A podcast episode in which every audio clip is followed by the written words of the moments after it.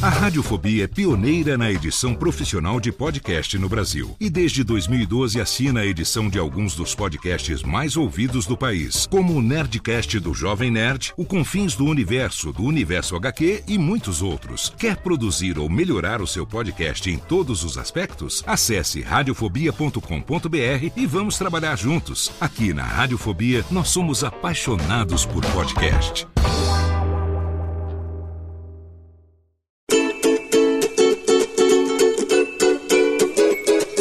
Voz Off, o podcast que conta as histórias de grandes nomes, do rádio, da TV, da publicidade.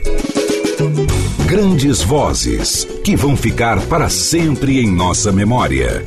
Apresentação: Antônio Viviane e Nicola Lauleta. Amigos que curtem o podcast Voz Off, estamos de volta, ano novo, gravando aqui em dezembro, mas já comemorando 2020. Nicola, que satisfação começar o ano com esta voz. Sim, sim, Fala a verdade. exatamente. Olha, E, ó, que grande eu prazer. acho sensacional, porque já- nós já começamos gravando num horário determinado. Qual foi o horário que nós combinamos de gravar esse homem? Nove e meia da manhã. Porque vocês vão saber agora, sensacional o nosso entrevistado, ele é Alfredo Alves. Olha, gente, é um prazer imensurável. Eu estou à minha esquerda, Nicola. Eh, nós não nos víamos há mais de 15 anos, um grande amigo, uma pessoa que eu gosto muito. E o Vivi. O Vivi, eu acho que eu me lembro quando eu comecei a visitar os estúdios. Eu já não era tão jovem, mas o Vivi sim era jovenzinho, era um menino. E a gente se cruzava nessa, nesse mundo, principalmente na região de Pinheiros. Isso, Eu depois trabalhamos juntos na cultura. Sim, na foi bom, né? cultura e uma amizade inquebrantável. Sim, certo? claro.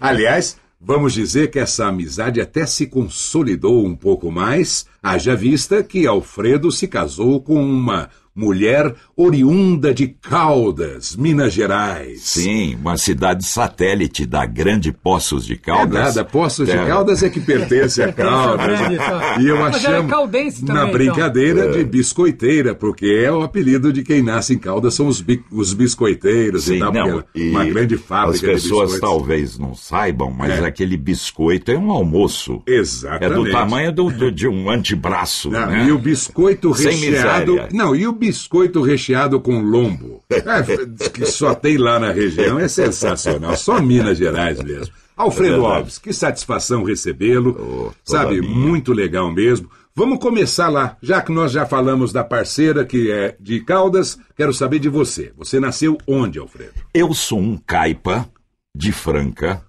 mas um caipa falsificado. Ô, Nicola, sabe por quê? Mas Porque- explica o que é caipa. Caipira. Ah, né? caipira. sim. Eu sou caipira, sou de Franca, cidade no extremo nordeste do estado de São Paulo, depois de Ribeirão Preto. Sim. Uma cidade tipicamente industrial e Sapato pra caramba. Exatamente, mas não, ela não se destaca pela beleza. Uma cidade muito antiga, ruas estreitas, três colinas. Então, bicicleta, nem pensar. Não é como Araraquara, por Sim, exemplo, aquela cidade plana, maravilhosa. E foi lá onde tudo começou, absolutamente sem querer, de improviso, uma conversa de cozinha. A amiga da minha irmã, que era chamada na época de Sanches, eu estava mudando a voz, eu devia ter 15, 16 anos. É aquela fase do. Como sabe? diria o meu É. avô maestro, oitavar. É, vai uma oitava abaixo ou outra acima. Exatamente. É. Oitavando. Bom, ela percebeu alguma coisa e falou: Alfredo, passa na radiodifusora da antiga rede Piratininga de Franca. Eram apenas três emissoras, claro, todas AM. Isso nos idos de 68, por aí, eu era jovenzinho, 17 anos. Encurtando a história, entrei nessa rádio Piratininga pelas mãos do Jovaci, que era do departamento esportivo. Alfredo, você antes da Voz do Brasil vai apresentar três ou quatro comerciais ao vivo. foi aquele período onde o frio na barriga inicial foi diminuindo até que eu assumi um programa dominical quando não havia transmissão de jogo. E isso é uma coisa bem do interior, e claro que Vivi sabe, Nicola também. O locutor tem que fazer absolutamente tudo. Então simplesmente chegou de chofre, Alfredo, domingo que vem você vai fazer quatro horas de programa e você vai escolher as músicas. O que que eu fiz? Peraí, eu ouço muito pouco música orquestral. Quer saber de uma coisa? Eu vou apresentar esse programa vespertino dominical só de música orquestral. E virou cachaça, como vocês sabem, e nessa brincadeira eu não saí mais. Portanto, 68, 51 anos eu me assusto com esses números. 51 certo? anos de carreira. É, eu, eu Então, como é que é aquele negócio de, de teatro, de tudo? Pano, é? É? Pano. e aqui, daqui a pouco, continuamos a partir daí onde o Alfredo parou, porque nós vamos voltar um pouquinho e saber de quem Alfredo é filho. Ah, papai Moisés, mamãe Mercedes, claro, com esse nome não podia deixar de ser espanhola. O papai caboclão brasileiro de tal maneira que muita gente às vezes fica em dúvida. Por incrível que pareça, o meu tataravô, lá do nordeste do estado de São Paulo, já era brasileiro. Então a minha ascendência paterna se perde no tempo, certo? Caboclão brasileiro do beiço caído. E mamã, mamã não, com aquele nervo. É, com aquele sangue, a, aquele quente. sangue caliente. é, mamãe Mercedes, filha de espanhóis, né, de regiões diferentes da Espanha. O vovô de Hinojosa, é, província de Salamanca, e a vovó lá do sul de Sevilha, aquela região. Mas eu sou todo meu pai. Você é primogênito, não? Não, eu sou caçulinha. Então conta aí, que, quantos mamãe, irmãos você tinha? A minha mãe é. se sentia envergonhada, é. porque nos anos 50, uma mulher de 42 anos grávida, meu Deus, que vergonha. Ninguém ouve rádio nessa casa. Olha o rádio aí. Olha o rádio. Ninguém ouve rádio. De, por isso que o Alfredo, é, ou seja, só depois que o Alfredo nasceu que introduziram o, o rádio na casa. A gente chega lá, mas quando continua. Na verdade, eu não sou outra coisa senão o boom pós-Segunda Guerra Mundial, onde a população, principalmente brasileira nos anos 50, tinha muito espaço para criar menino Sorte os meninos aí no quintal, certo? Então o quintal nós... era a cidade inteira. Era a né? cidade inteira. Então, cinco filhos. Os meus irmãos, principalmente o mais velho, tinha timbre grave. Ele poderia ter uh, seguido a, a, a radiofonia, mas ele foi ser um humilde bancário e uma característica diferente na minha família. Os meus irmãos, por serem mais velhos, começaram muito cedo a trabalhar com 14 anos. Eu, caçulinha, vagabundo, eu fui expulso de casa pelo meu pai. Eu não quero ver a tua cara essa noite. E eu, dissimulado, sem vergonha, simulei choro e ele falou: não adianta. E mamãe, claro, mãe, é põe a mãozinha no é. ombro do filho. Meu pai, eu não quero te ver. E foi talvez a minha salvação, porque eu fui para a Rádio Brasiliense de Ribeirão Preto e não voltei mais para minha terra natal. Puxa Aí foi Brasiliense de Ribeirão Preto, Morada do Sol de Araraquara, Tribuna de Santos. Aí eu subi a serra antes do Dedé Gomes, com quem eu trabalhei lá na Tribuna de Santos. Aí vim para São Paulo, foi difusora Eldorado, era o sonho. Eldorado Jornal do Brasil do Rio de Janeiro nos bons tempos do Eliaquim Araújo, que foi meu chefe, um grande aprendizado, ah, uma você grande chegou escola. para o Rio, então? Sim, fiquei ah. lá dois anos, voltei. O Sérgio Viotti, que havia me conhecido na Eldorado, dirigia a cultura e sabia já da minha familiaridade com os nomes é, de sim. música de concerto e tal, me convidou para voltar e eu, muito sem vergonha, ainda relativamente jovem, 31 anos, responsabilidade zero, falei: Eu entro nessa rádio aqui, fico dois, três anos e vou embora, como eu sempre fiz. Só que eu não prestei atenção no relógio. Passaram-se 38 anos e meio. E eu continuo na cultura até hoje. É mole. vamos, vamos passar o pano de novo e voltar lá. É, antes dele ser expulso de casa. Alfredo, a sua infância, a escola, como é que se desenvolveu isso? Olha, a minha infância foi e como muito... De, e eu gostaria que você combinasse com quando você ouviu o rádio pela primeira vez. Sim, então, sim, por favor. claro, com todo sobre, prazer. sobre a Vamos escola, lá. seus amigos. A, a minha infância, uma infância muito gostosa e rica, porque Franca, na minha infância, era uma pacata cidade de 100 mil habitantes, onde todas as pessoas se conheciam e quando aparecia alguém de fora, era identificado imediatamente. Muito engraçado isso. Você que é meio caipa, em Minas se fala quem é do interior é caipira, porque aqui no estado de São Paulo eu Claro. me considero um caipira. eu também, certo? claro, lógico. Somos. E somos. Bom, ah, Ou como diz a gíria atual, é nós. é nós, é nós da fita. Então, em Franca eu tive uma infância muito gostosa, um pai extremamente generoso, porém pobre. Perdeu nos anos 40 o sítio, aquela crise de, de 29, ela foi se propagando e o meu pai não conseguiu manter o nosso sustento. Mas ele era um homem bastante eh, Empreendedor? empreendedor e ele foi ser corretor de imóveis. E foi assim que nós nos sustentamos aos trancos e aos barrancos. E depois já ia fazendo o colégio marista, por Champagnat, só que os irmãos falharam, porque hoje, aos 69 anos, eu acredito no ateísmo.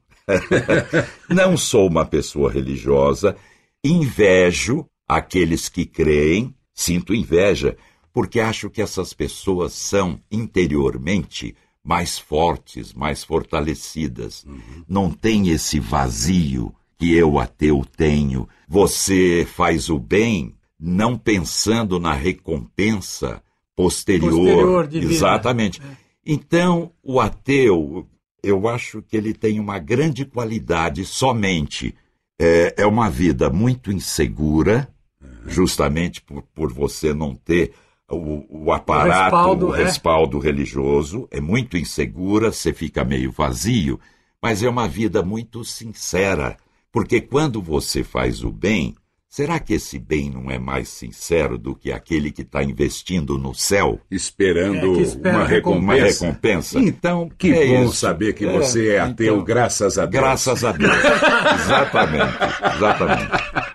Que espetáculo. Eu me identifiquei com a profissão de seu pai, porque meu pai também, depois de muitos anos, se tornou corretor de imóveis e o Colégio Marista fica em Poços de Caldas, na Avenida Champagnat. Também temos lá. Nós temos Champagnat em Franca. Exatamente. você acredita? Marcelino Champagnat. Marcelino Champagnat. Exatamente. Eram, na verdade, não eram padres, eram chamados de irmãos. Sim. E, eh, segundo o patrono, eh, Marcelino Champagnat, dedicados à educação. E uma educação muito interessante, porque eu tive o privilégio no Colégio Champagnat de conhecer cravo, um instrumento da Renascença. O colégio tinha cravos espalhados e os irmãos que falavam na época francês tocavam esses cravos. Então foi uma iniciação musical muito interessante. E em casa, o papai, que foi primeiro violino no Sagrado Coração de Jesus, onde ele estudou muitos anos, nós tivemos oportunidade de ouvir muita música de concerto, música orquestral, música de boa qualidade, eu fico até um pouco envergonhado. Puxa, violinista. Sabe por que, que eu fico envergonhado? Hum. Apesar da origem caipira que eu tenho, e eu jamais vou negar, eu sou um caipira meio falsificado. Claro, muita Por- cultura. Não, não é. É Não? que eu tenho baixa tolerância à música sertaneja. Ah, ok. Então, aonde está o caipira? É, é certo. Mas com toda essa influência, é Não é? dificílimo você. É, então, você mas às vezes, às vezes aquela música Tonico e Tinoco, uma música mais raiz, tal, tudo eu deixei bem. de contar uma Mas- história aqui no meu Hum. episódio que foi ao ar É. no mês passado, que era justamente isso. Porque eu contei que meus tios tocavam só jazz e bossa nova em Ah, casa. tá. Era uma loucura, né? A Entendi. minha, a minha, eu também não me identificava com isso. E a primeira vez que a minha mãe falou, não, você vai fazer aula de piano, porque eu contei que meu avô fazia a gente ler o Bona, né, o ABC musical, mas eu não contei essa história. Que eu fui até a aula de piano e a professora me fez tocar uma música. Eu voltei para casa e falei, nunca mais eu volto naquela escola de piano com aquela mulher, mamãe. Por quê? Eu falei, ela fez eu tocar o Rei dos Carçado. Porque eu já ouvia rádio na época e tinha um jingle gravado por uma dupla sertaneja. Adivinha com que música? Com o Danúbio Azul. Só que eles cantavam O Rei dos Carçado, Carçado, Carçado, Carçado barato, barato. Ah, eu falei, nunca mais. Ou seja, você teve a minha versão também. Sim, sim. Aí ela falou, não, filho, isso é o Danúbio Azul. Eu falei, ah, não quero nem saber, não vou mais naquela Pô, que professora. pena.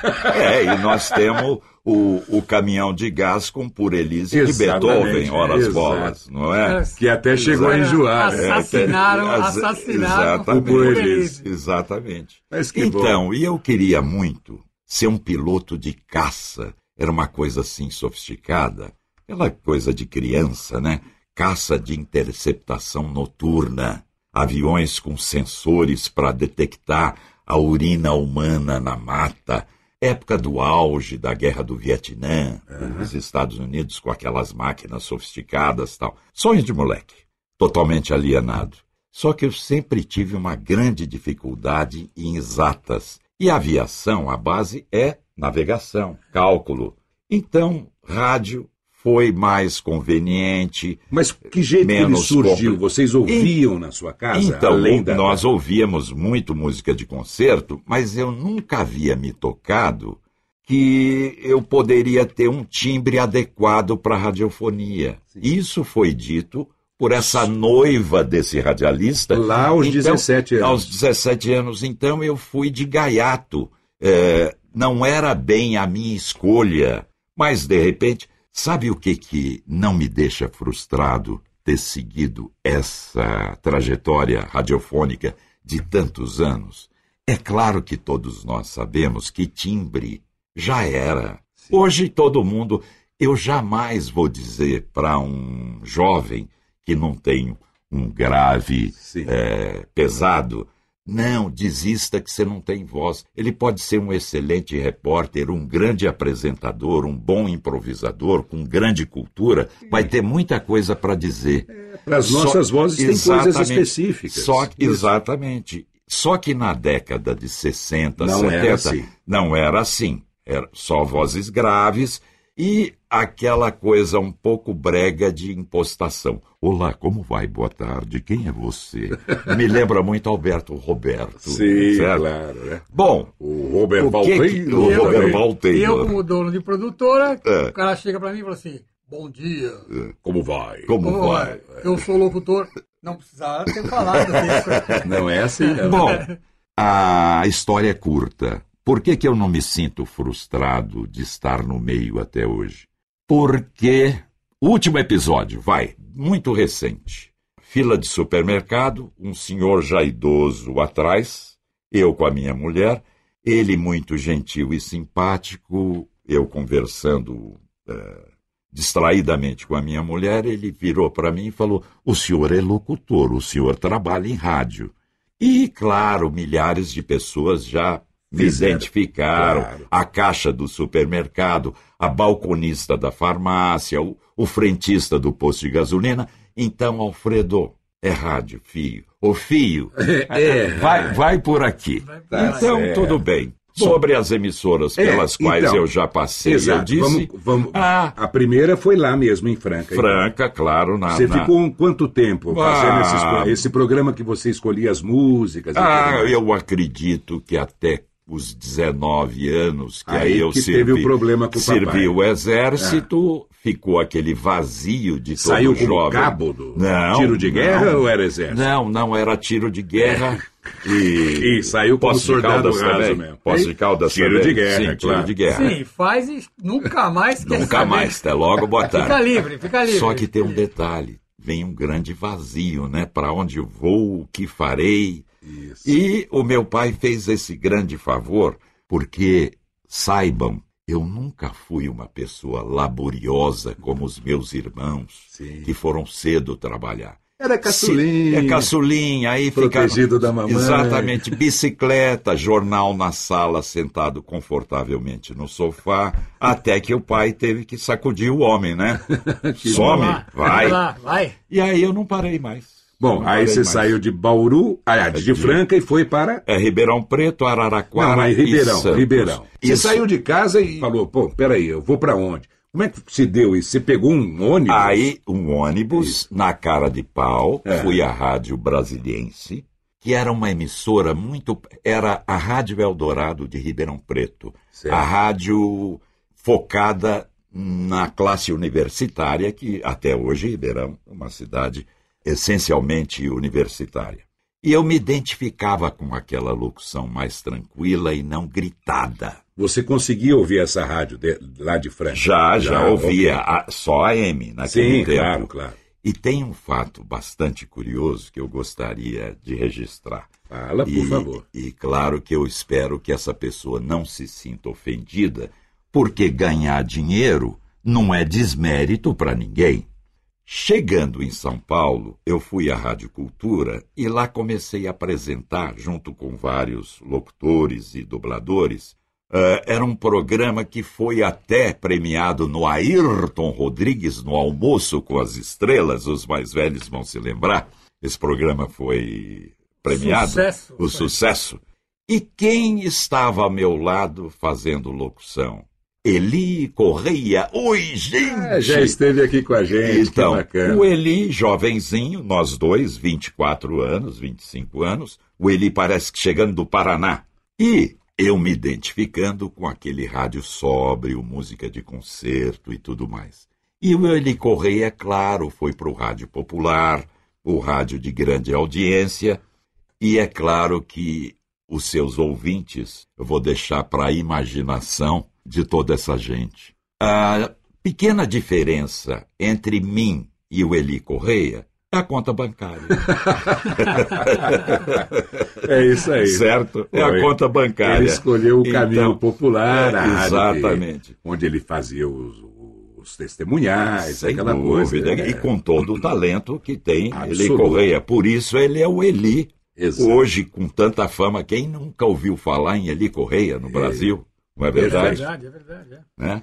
Muito bem. Aí, em Ribeirão Preto, você foi para... Araraquara, Araraquara. para a Rádio Morada do Sol, que também todas as emissoras Essas suas chegadas em rádio, você chega... Você... com a cara e, a coragem? vontade. Pre- e Você a já tinha coragem saído de- da, da rádio da de Ribeirão. rádio de Ribeirão Preto. Você não foi... com- eh, Não, não foi não, assim... não. um na verdade, na verdade, o salário era. Ah, peraí, eu tô me lembrando. O Araújo, diretor da Rádio Morada, ouvindo a Brasiliense de Ribeirão Preto, me lembrei, é que isso, é Isso. coisa de 50 anos atrás. Não tem problema. Ele me convidou, cobriu aquele humilde salário do interior, e claro que eu fui para Morada do Morada do Sol. Sol. Sabe o que, que me deixa muito preocupado, Nicola e Vivi? Hum. É que olhando para trás, a maior parte das emissoras pelas quais eu passei, eu não vou chorar, mas elas fecharam. Ai, meu Deus. Rádio Piratininga de Franca, já foi. É.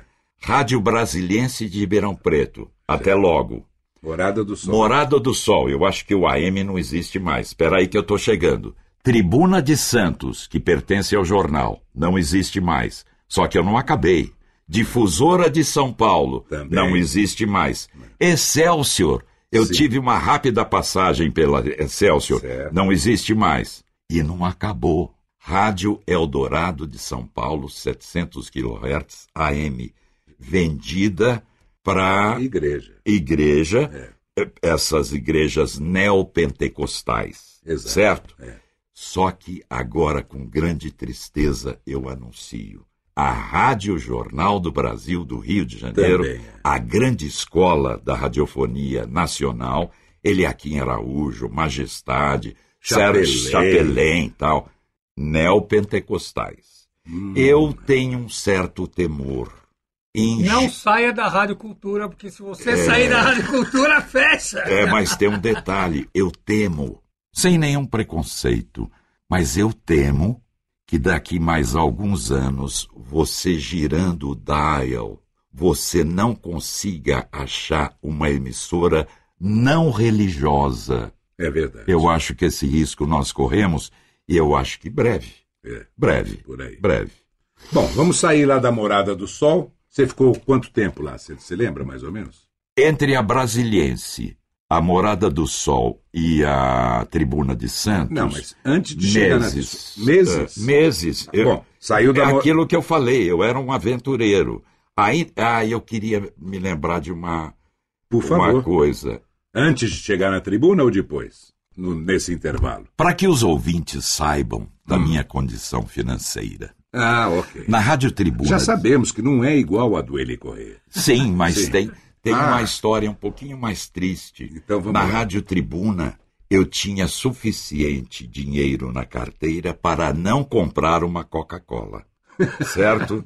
eu inverti para não comprar. Ok. Então era uma vida bastante difícil, mas não mais dependente de papai, é claro, Claro. graças a Deus. Aí, vamos para São Paulo, vai. A meta é Rádio Eldorado. Teste na difusora, fui reprovado. Por quê? Chego numa emissora pop e faço uma locução fúnebre. A Virgínia de Moraes, a voz mais bela que eu já ouvi na minha vida, e acho que vocês concordam. Idem, idem a não ser... é, eu comparo a da Vera Ribeiro, que trabalhou comigo em Poços de Caldas. Só. Ah, tá. É, mas tá. só isso. Que pena as que duas. não tenha conhecido. É, Certo. exato. Bom, Virgínia de Moraes fala com Caião Gadia, diretor na época Sim. das emissoras tal. Caião, dá uma chance para o menino, porque eu pedi a ele que ouvisse a difusora. Não era minha praia, musicalmente falando, e eu me dei o luxo de fazer o teste em numa emissora que eu nunca ouvi.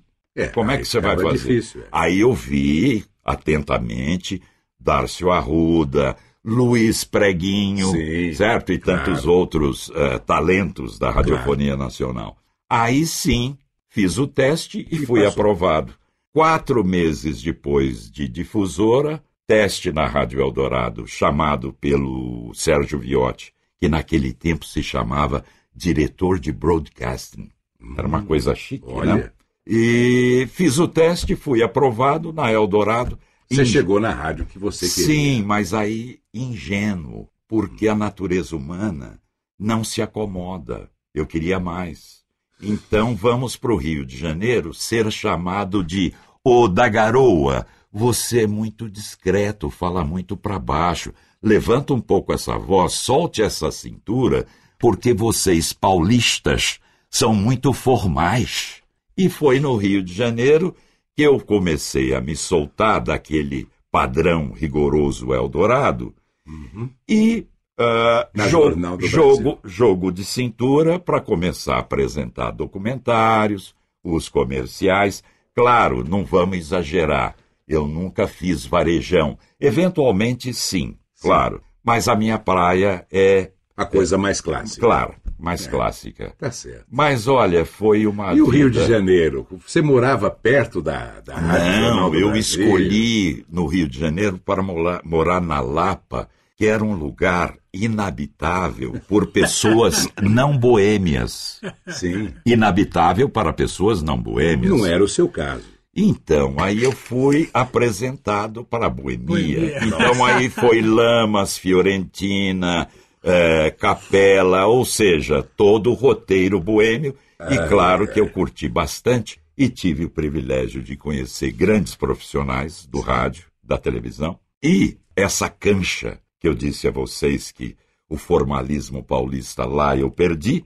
E aí, papai, muito doente em Franca, seriam 800 quilômetros de distância franca. é, Rio de Janeiro. Rio de Janeiro, Franca, falei, menos. Voltei para São Paulo, aí fiquei a 400 só da É. minha terra natal, só, né? Só é demais. Mas diminuiu aí- pela metade. Pela metade. E aí, é, Rádio Cultura de São Paulo, Sérgio Viotti. Por Ah, o Sérgio Viotti já tinha saído da Eldorado e Por ido quê? para a Cultura. Exatamente. Por que, que eu fico citando o Sérgio Viotti? Porque ele foi, sem sombra de dúvida, meu mentor e sim o responsável pela minha trajetória, a minha escolha. Eu quero isso, eu quero esse rádio mais sofisticado.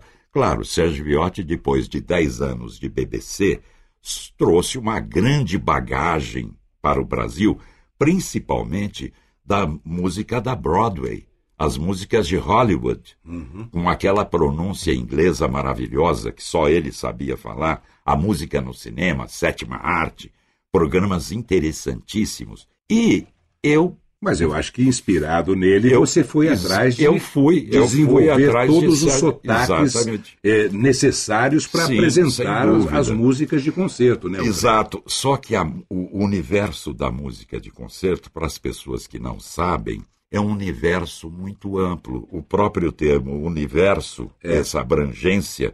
Então, eu gostaria de citar um rápido exemplo.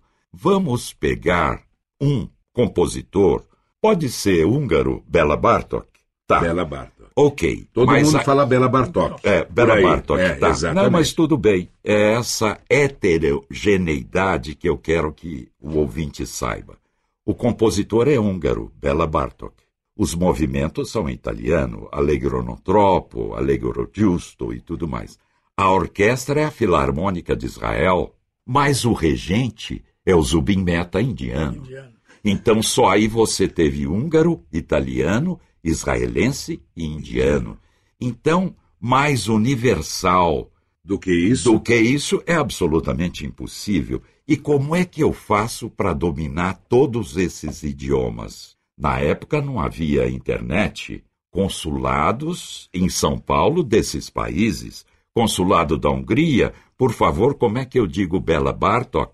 Consulado da República Tcheca, valorize as vogais terminais, então Janacek, Smetana, e assim por diante. E dessa forma, é claro que jamais dominando esses idiomas eslavos é. dificílimos, russo, é. búlgaro, polonês russo, e tudo exemplo. mais, é. claro que sem essa pretensão infantil, hum. mas os principais personagens músicos, compositores, orquestras desse universo de diversas etnias e idiomas, eu vou me aproximar ao máximo do original, porque eu não quero fazer como a rádio eh, Belgrano de Buenos Aires, que diz Herbert von Karajan, Herberto von Karajan. Ah, sim. Aí eu fico pensando, espera um pouco, será que eles não são mais autênticos e menos pretensiosos de que nós brasileiros, que tentamos uma pronúncia perfeita de acordo com os países de origem? Será mas que eles é não caso... são mais, é, mais é autênticos? Mas aí também eu penso por outro lado. Então todo mundo pode fazer esse tipo de programa de concerto falando, lendo como se escreve. Eu acho, Às vezes eu acho que nem... o Brasil é um caso único disso, Alfredo. É, é Você ouve, seja. por exemplo, o meu amigo Arcindo Guimarães, em Portugal. Ele é locutor da AXN. Não é AXN em Portugal, é AXN. AXN. Os locutores todos da América Latina, que são locutores da HBO, Sim. eles falam HBO. HBO. E a França? Não, a, a, França, França então, a é Coca-Cola. Então, claro, sem dúvida é o que eu ia Tanto dizer. é que a gente Exatamente. brinca de cueca-cuela. cueca-cuela. em espanhol, cueca-cuela. Exatamente. Né? Eu acho que o Brasil é um caso único disso, que é quer verdade. fazer a pronúncia exata, né? Uhum. A não ser no caso do Bucheta, né? Aí inventaram o nome Exato. de Busqueta. Na verdade, é. o Bucheta, é, SC, Bucheta, é, é SC. SC italiano, Exatamente. sem nenhum puritanismo bobo, é, é Tommaso Bucheta. Aí as pessoas falam ah, busqueta exato. por causa da sonoridade. Isso daí é de esse é, SC, Isso é de chorar, Nicola. É, é de chorar. Esse SC, não só no italiano, no português mesmo. Sim, em Portugal sim. é piscina. Sim. Porque o S e o C, se você escrever, ele forma um X. Sim. É engraçado. É, é, engraçado. É sensacional. Não pensei nisso, é, mas é ash, verdade. É, é, é, como é que ele fala? Achinco. A, é aqui, ó, você escreve, olha ah, o S, ó, o S, você faz o S, e a hora que você faz o C, o S Você com está C formando forma um X. É verdade. É isso. É verdade. É engraçado. verdade, é verdade. Mas o Brasil, acho que tem. é, nasceu para ser colônia. É. Com relação ao russo, por exemplo, eu ouço as pessoas falarem que tem muito mais pró-paroxítona do que paroxítona.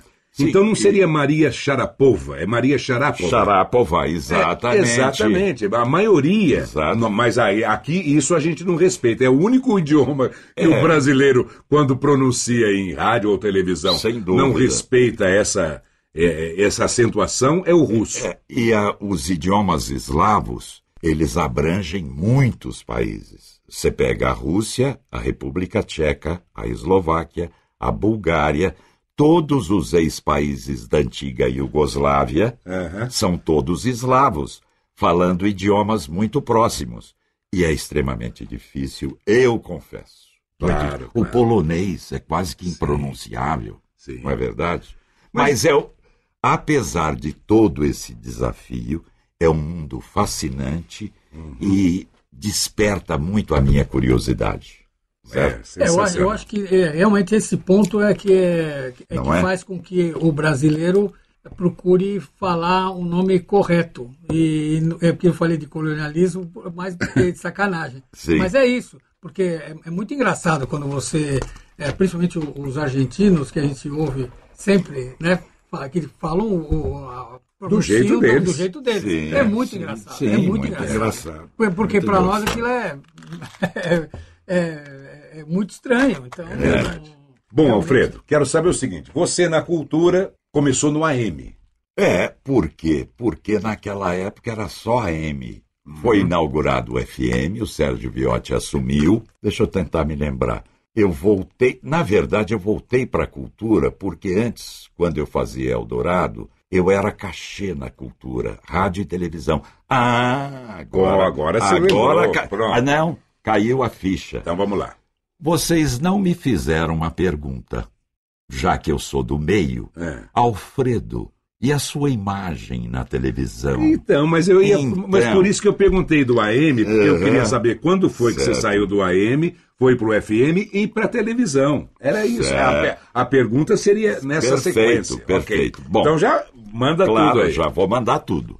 Gente, eu sou homem de áudio, não sou homem de vídeo. Porque eh, a minha autocrítica ela é um pouco severa, mas é o óbvio. Quem me conhece sabe. Beiçudo e sobrancelhudo. Eu não sou Monteiro Lobato nem o Brezhnev, mas eu não fico complexado ao lado deles, certo? Então é muita sobrancelha, concorda? E eu nunca me vi assim, uma figura simpática no vídeo. O Luiz Antônio Simões de Carvalho, como dizem os árabes, que Alá o tenha, Ifa. ele, ele investiu muito em mim. Não, Alfredo, você vai fazer televisão. Então eu fiz. No tempo da cultura em preto e branco, nos anos 70, eu fiz treinamento de professores, folclore no Brasil com Gregório Bassic, que era produtor do Abu Janra no, no programa que o Abu Janra apresentava, e hoje é o Marcelo Tass. Sim. Mas é, eu fico feliz de saber que eu tive a oportunidade, fui para o vídeo, mas. Você mesmo se reprovou. Eu mesmo eu me reprovei. Alfredo, você é muito feinho, vai assustar a criança. Fica, fica nos bastidores, por favor. Então é isso. E ficou nos bastidores, inclusive da televisão, gravando as Sem chamadas dúvida. daquela forma diferenciada que você Então, criou. Mas eu quero muito falar sobre isso. Então, é o que nós E como- queremos ouvir então, também. Como eu sou um prolixo, eu não, eu vou tentar não me desviar. Não, vai lá. Essa marca, é, nas meias horas, os programas eram sempre iniciavam às dez e meia, às nove e meia, às oito e meia, e eu não sei por que cargas d'água eu comecei a inflexionar dez e meia da noite, oito e meia da noite, mesmo não sendo chamadas tétricas, Sim. pesadas. Sim. Então, um programa Mas era leve. mais pra cima, Tom. Você fez muito é, baixo. Dez e meia da noite. É, Então, exato. mas aí, com o passar dos anos, eu hoje, no alto dos meus 69, eu olho para trás e falo, Alfredo, você era breguinha. breguinho, Ah, breguinho. não. Agora, não, eu não, não, não, eu então. sou o cara que Mas aí, é, mas aí eu quero dizer para vocês o seguinte: essa passagem é muito engraçada. Pobre viajando pela Europa. Qual é a empresa mais barata? A VASP. Mas a VASP vai quebrar. Não, mas eu acho que ela ainda tem um fôlego. Eu vou pela VASP. Na Itália, ah, os aviões da VASP foram todos arrestados. E aí nós ficamos a Deus dará. Fomos parar em Bruxelas, na Bélgica. E no hall de um grande hotel, onde a VASP nos colocou, e eu com um cachorrinho mastim napolitano, trazendo de Nápoles. Vamos falar do cachorro depois. Sim. Depois nós vamos falar dos Entrei cachorros. no hall e a cultura havia passado um programa eh, sobre as vozes que, cujos personagens não apareciam. E eu apareci. Muito bem. No sofá, uma filha, uma menina de mais ou menos 10 anos, e a mãe, brasileiros, em Bruxelas. Eu me sento na frente e a menina falou: Esse não é aquele locutor das chamadas que apareceu no programa tal? Por favor, senhor, eu me levantei me aproximei das duas. A menina, naquela ingenuidade de criança, falou: Você não é aquele que fala nove e meia da noite? Eu falei: Sou eu mesmo. Isso em Bruxelas, na Bélgica. E outra coisa, as duas eram nordestinas e a cultura transmitia programas educativos para o Nordeste. Nem paulistas ela- elas eram. Entendeu? Puxa, então, esse dez e meia da noite eu tive que ouvir de nordestino em Bruxelas. Foi vou aproveitar engraçado. a sua estada na Europa e vou Hum. falar que, normalmente, eu não sei, é, eu, eu sempre fui assim, e eu já vi várias pessoas que são assim. Quando você viaja para o exterior, então você vai naquelas cidades e você olha determinadas pessoas que lembram conhecidos seus no Brasil. Sempre assim. Então é sempre. é, virei e falei: não, puxa vida, olha, puxa, parece o meu amigo lá tal, de Poço de Caldas. Ou vejo alguém, como já fiz com você, vejo lá a padaria Nicola, fotografo, mando para você, ou assim por diante. A gente costuma se identificar com pessoas que estão passando que são parecidas com aqueles que a gente convive aqui. E é verdade que, numa determinada época, o Alfredo foi em Paris e estava na Torre Eiffel. E de Sim. repente, aquela brincadeira tinha três amigos viajando juntos. Você sabe dessa história? Ele vai contar pra ele. Torre- Quantos amigos? Torre. Eiffel, subindo, subindo, subindo, Torre Eiffel e tudo mais, aquela loucura, o planeta Terra lá em cima tal. E tô distraidamente, tranquilo, com a minha mulher passeando. De repente eu vejo algumas mãos acenando. Eu olhei e falei, peraí, parece Isso eles eu- tinham brincado entre si, já passando, né? Porque Sim. eles já tinham. Ô, olha lá, ó o Viviane, olha lá, Fulano, Ciclano, assim, os três viajando por Paris e olhando as pessoas e falando que era alguém conhecido. Sim. Logicamente, sempre uma brincadeira. E nesse Só dia, um virou-se foi- pro outro e falou: Olha lá o Alfredo. Conta aí, Alfredo. e aí os caras, não, não é possível. Sabe, sabe quem eram os três personagens? Você nunca ouviu falar de nenhum deles. Ronan Junqueira, Irineu Toledo e Edinho Moreno. Chega, paro por aqui. Claro, com seus respectivos copos de vinho até a borda. Claro, porque ninguém gosta de miséria em Paris, certo? ai, ai. Aí foi aquela farra, né? Essa história, Não, não, não, porque essa- um virou, olha lá essa o Alfredo. foi- aí os é. caras olharam, pô, tá, alguém, eu não sei quem foi, acho que talvez o Edinho. O Edinho, É, o Edinho. que tenha visto. Não, e foi- aí os caras, foi pô, demais. vamos ver quem é que é parecido com o Alfredo. Era o Alfredo. Espetacular essa, foi história. muito boa. Foi Muito, boa, não foi, Ótimo, ótimo. Ah, e o é. Irineu, parece que o Irineu Toledo, fazendo gravação, uma gravação com grande urgência, não Ah, sei sim, se ele dentro chegou do- a do. Dentro do Museu do Louvre. É mole? Nossa, ele Ou quase seja, foi expulso. é, sim, vieram, veio sim. segurança. Ele já foi entrevistado? Não, não, ele vai ser entrevistado. claro. Nós vamos indo por faixa etária aqui. Ah, O Irineu opa. chegará a hora Ah, dele. claro, claro. Agora eu quero falar sobre os cachorros, né? Porque essa é sua paixão. É. Conta pra gente. Aliás, você só foi se casar muito tarde, né, Alfredo? Sim, bastante. Eu tinha 53 anos.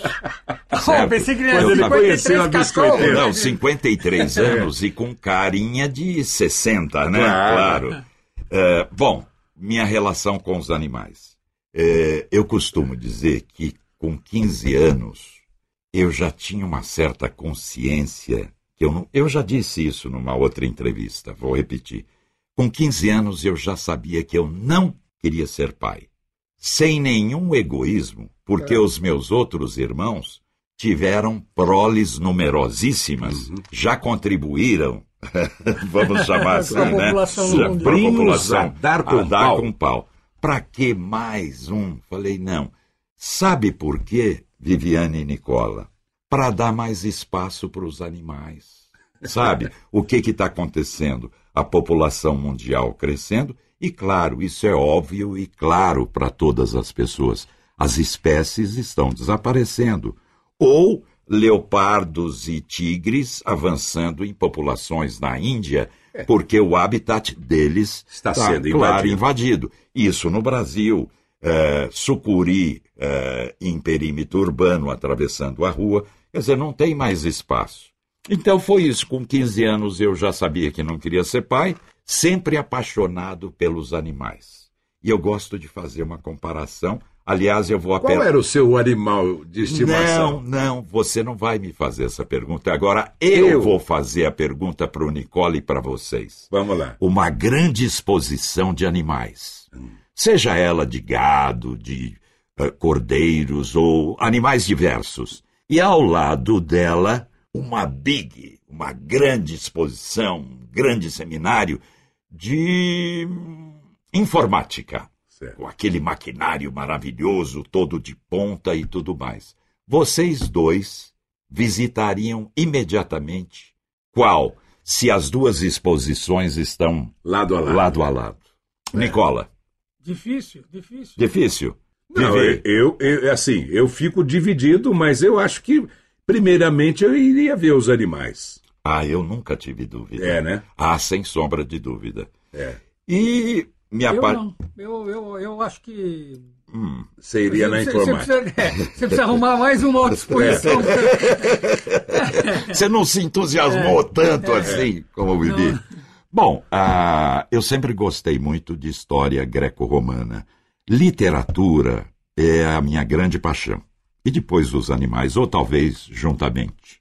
E quando eu me deparei com Bastino Napolitano, um cão criado na Circunvesuviana, ou seja, naquelas cidades satélites do Monte Vesúvio, todas elas próximas à Baía de Nápoles, Capri e tudo mais, eu me apaixonei por esse animal que tinha uma cara assim primitiva, sabe? Animal pesado. Falei, eu vou ter esse bicho. Você achou ele beiçudo e com sobrancelhas grossas. Grossas e. Você se identificou. Não, não, e muita, hein, muita barbela e papada sobrando. Barbela e papada Pra demais. quem não sabe o que é barbela, é aquela papada é embaixo aquela papada. dos É aquele- bezerros. isso, aquela, aquele queixo triplo, certo? Aquilo ali dá, dá o grau de quanto o animal pode engordar. É a partir dali que você Exatamente. sabe que o gado Enquanto pode... eu não fui à Itália buscar um mastino napolitano neto nipote do grande campeão eh, italiano de 93, se eu não me engano, eu trouxe esse animal belíssimo, cresceu. Eu falei, bom, agora ele vai pagar a minha despesa fazendo cobertura de cadelas e eu ganhando algum, ou pelo menos pagando o próprio. Muito bem. Ele, infelizmente, se transformou numa fera e jamais permitiu que alguém se aproximasse dele quando uma fêmea no cio estivesse próxima. Muito bem. Acontece que o mastim napolitano é muito pesado, macho. Você tem que enfiar. Desculpe, nós estamos Não tem ao problema vivo e a cores. Vamos lá. Você tem que enfiar o joelho embaixo da fêmea para ajudá-la a aguentar o peso do macho, porque senão ela arriando, nada acontece. Certo. Conclusão: ele jamais me deu um filhote. Porque ele não deixava Nunca- você não se deixava aproximar. me aproximar. Então foi essa a minha história com os mastins napolitanos, animais belíssimos. Chega a ter o... Quanto? Não, 100 quilos, um 100 macho quilos. muito bem criado, 90, por aí a Tá. fêmea em torno de 70 quilos. Certo. E a minha paixão pelos animais sempre foi muito grande. Mas você tem cachorros até Hoje eu tenho duas fêmeas, uma Bernese e a outra Terra Nova. São animais extremamente Dóceis. dóceis, porque tem as netinhas da minha mulher. E eu não poderia jamais hoje ter cão de guarda como eu tive. Tá vendo? Pra que ser pai? Você tem até neto. Exatamente. Mas eu, Nicola, eu sou uma pessoa tão preguiçosa que eu, eu vivi com duas mulheres, mães, ou seja, o meu negócio é pegar casa pronta. Entendeu? Esse negócio de fazer filho, não, não, menos, A menos. única vez Tem que ele alguma teve mulher algum com uma prole, uma prole numerosa, essa mesmo, precisando, é, né, que é Nicola? essa que eu A quero. única vez que ele teve É. algum trabalho na vida, e nós vamos entrar agora na parte da publicidade, foi um dia que ele falou: Viviane, eu preciso gravar da minha casa, mas eu preciso fazer Ah, um sim, estúdio. Aí eu sim. falei: eu vou passar um nome para você: Elder.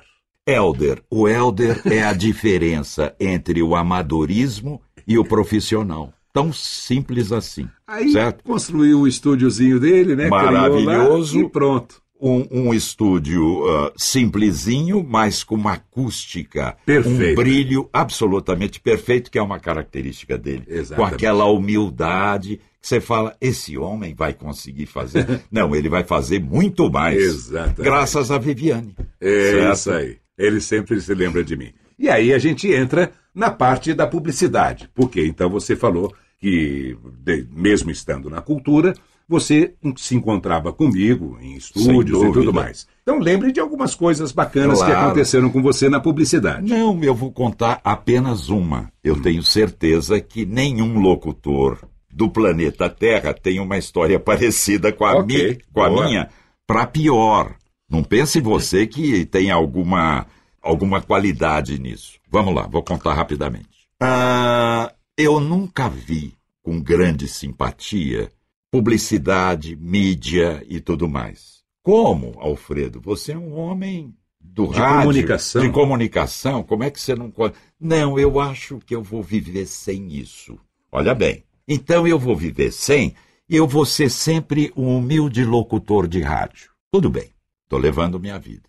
Só que através das chamadas da TV Cultura, eu mexi com a sensibilidade de um grande produtor, Dr. Dedê, Dudu Marotti. Dudu Marotti.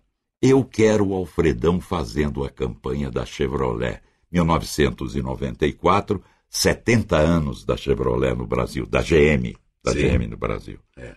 Me ligou na rádio. Eu era incomunicável. Alfredo, eu gostaria que você gravasse. Ou eu, claro, sempre de forma simpática e polida. Ô Dudu, infelizmente eu não gravo, eu não faço isso. Mas como não? Infelizmente não faço. Tá. O tempo passou, alguns dias apenas. Campainha da minha casa. Eu morava no Bom Filhole, ali na região do Butantã. Campainha toca, eu vou atender. Uma mulher lindíssima, sensualíssima, com um táxi parado na frente da minha casa. Hora que ela disse: Oi, você é o Alfredo? Eu acho que eu desmilingui na hora. Eu desmilingui. Falei, ui, mamãe me acode. Quem era? Raquel. Conheceu a Raquel? Lembra dela? A contato do Ah, Dr. Dedê? Exatamente. Grande Raquel, lindíssima, É. simpática, demos muita risada depois. Lembro.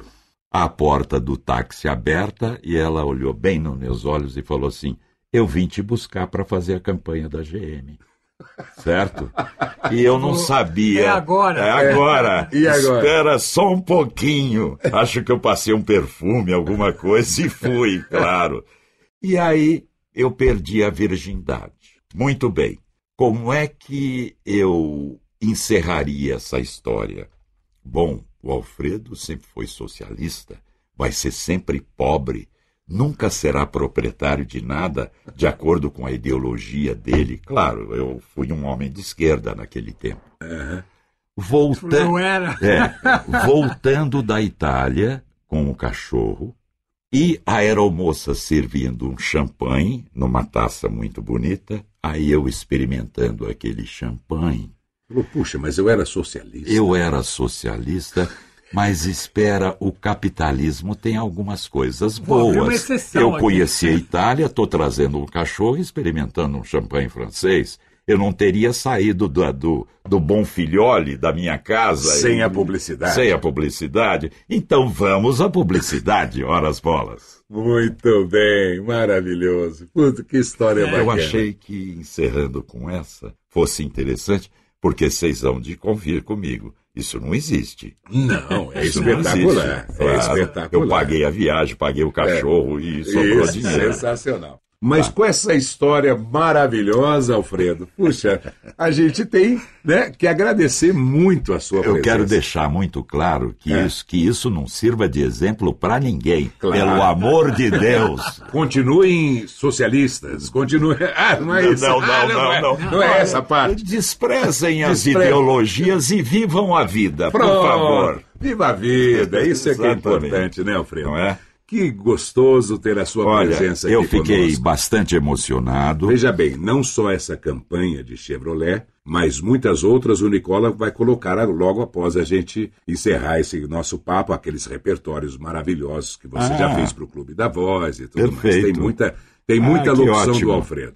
Beleza, Bom, fico muito falar. feliz. Foi um prazer muito grande. Me senti absolutamente à vontade e não poderia deixar de ser no Ecos, esse estúdio maravilhoso que eu conheço há tantos anos, e esses dois meus grandes amigos, Nicola e Vivi. Muitíssimo obrigado por essa oportunidade e um beijo grande a todos. Obrigado a vocês que nos acompanharam. Nicola, um abraço. Um abraço para vocês e ótimo estar aqui com você, Alfredo. É muito legal, muito legal. Até o nosso próximo episódio do Voz Off, com as grandes vozes do rádio, da TV e da publicidade. E antes de fechar esse voz off, vamos ouvir algumas gravações de publicidade do Alfredão. Banco Sudameris apresenta uma sinfonia de fundos de investimento. Primeiro movimento, Vivarte. A melhor aplicação em papéis de renda fixa com as melhores taxas do mercado. Um grande investimento. Segundo movimento, Haddad. Ideal para você que deseja investir no mercado de ações a médio e longo prazo. Terceiro movimento, Prestíssimo. Muita comodidade, liquidez diária e o resultado imediato do seu investimento. Quarto movimento, Maestoso. Uma grande oportunidade de aplicação no mercado brasileiro para investidores do mercado exterior. Fundos Sudameris de Investimento. Um clássico. Agora, a Vivo vai operar na sua região também com tecnologia CDMA. As vantagens são enormes, porque CDMA é a tecnologia preparada para o futuro e com maior velocidade de transmissão de dados. Não é à toa que ela é utilizada em alguns dos países mais avançados do mundo. CDMA é a Vivo trazendo o que existe de mais moderno até você. Vivo, mais cobertura em voz, mais veloz em dados. Belezas naturais, samba, caipirinha, futebol. Estas são algumas das coisas que o Brasil tem de melhor. Além dos sapatos Opananque anti-estresse, é claro, produzidos em couro legítimo com solados especiais costurados à mão. Os calçados Opananque anti-estresse oferecem o máximo de conforto aos seus pés. Isso sem contar o design moderno. Viva o seu dia a dia de uma maneira mais leve. Opananque anti-estresse, o sapato mais confortável do mundo, é exclusividade do brasileiro. A natureza reúne sabiamente a generosidade da água e a fertilidade da terra e provoca o milagre da germinação, criando vida, que numa gostosa cumplicidade vai nutrir a vida. Alimento saudável, melhor qualidade de vida. Essa é a busca da BASF com desenvolvimento de novas tecnologias para beneficiar a agricultura. O resultado você sente na mesa. BASF, valorizando o arroz, valorizando a vida. Você vai sempre no mesmo lugar porque conhece todo mundo ou porque não conhece outro lugar? A edição especial de Veja, Comer e Beber traz as melhores opções de bares e restaurantes da cidade. São mais de 400 restaurantes, 145 bares e dicas de comidas e serviços para você experimentar. Veja especial Comer e Beber, já nas bancas. É impossível tirar seu filho da frente da TV? Então coloque outra TV na frente dele. A nova BioVision 29 Estéreo Samsung. A única TV do mundo que emite raios infravermelhos que são bons para a saúde, bom para seu filho, melhor para você. Samsung, a tecnomarca. No começo dos anos 2000, a Ecos fez um brinde gravado para seus clientes, dando mensagens para serem usadas em secretária eletrônica, que hoje em dia já não se usa mais. E o mote era Deixe seu recado após o sinal. E as grandes vozes da publicidade na época vieram no estúdio deixar o seu recado após o sinal. Cada um usando as suas características mais marcantes. A do Alfredo Alves foi exatamente essa do 10 e meia da noite. Alô? Puxa vida! Desculpe eu não poder atender agora. Se eu soubesse que você ia ligar, eu ficaria esperando. Não tem problema.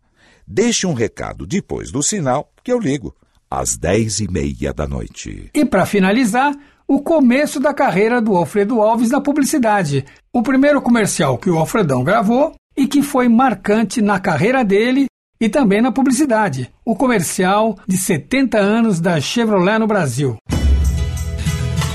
Hoje vamos falar de emoção da emoção das pessoas que fabricam os nossos carros, da emoção das pessoas que testam os nossos carros, da emoção e do entusiasmo das pessoas que usam os nossos carros e, sobretudo, a credibilidade de quem há 70 anos produz os carros que os brasileiros querem ter. 70 anos da General Motors do Brasil, acelerando o futuro.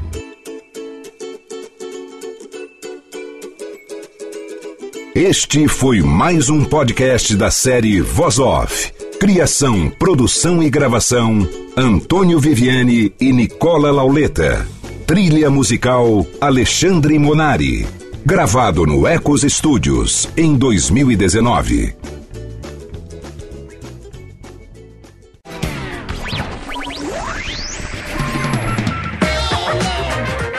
Este podcast foi publicado pela Radiofobia Podcast Network. Acesse radiofobia.com.br podcast para conhecer e ouvir todos os nossos programas ou assine no seu agregador de podcast preferido. Esperamos você no próximo episódio.